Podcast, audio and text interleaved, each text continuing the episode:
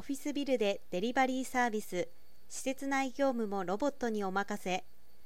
コロナ禍で世間にフードデリバリーサービスが拡大しました。オフィスビルではしかし、セキュリティ上、品物の受け渡しがロビー等に限られ、高層階で働く人たちは不便さを感じていたということです。三井不動産は、八重洲2丁目北地区市街地再開発組合の一員として東京ミッドタウン八重洲の開発を推進。この度同施設にて最先端技術を生かした DX 推進の一環として導入する各種ロボットサービスの詳細を決定しました。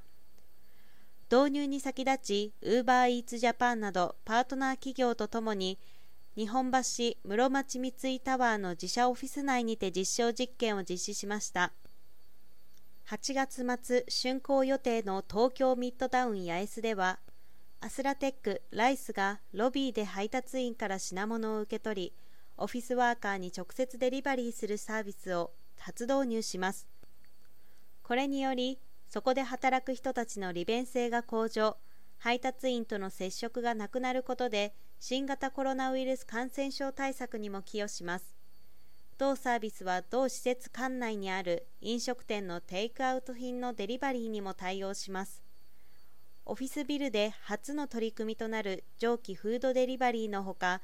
パナソニックルロプロにより清掃業務の完全な精進化を実現し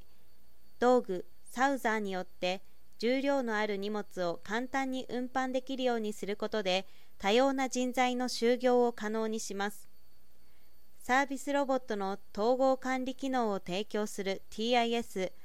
ロボティックベースによりエレベーターやセキュリティドア等との設備リンク企業システムや外部データとの連携などを具現化します。完全タッチレスオフィス×ロボットによりデリバリーロボットと清掃ロボットの完全自立走行を可能にするということです。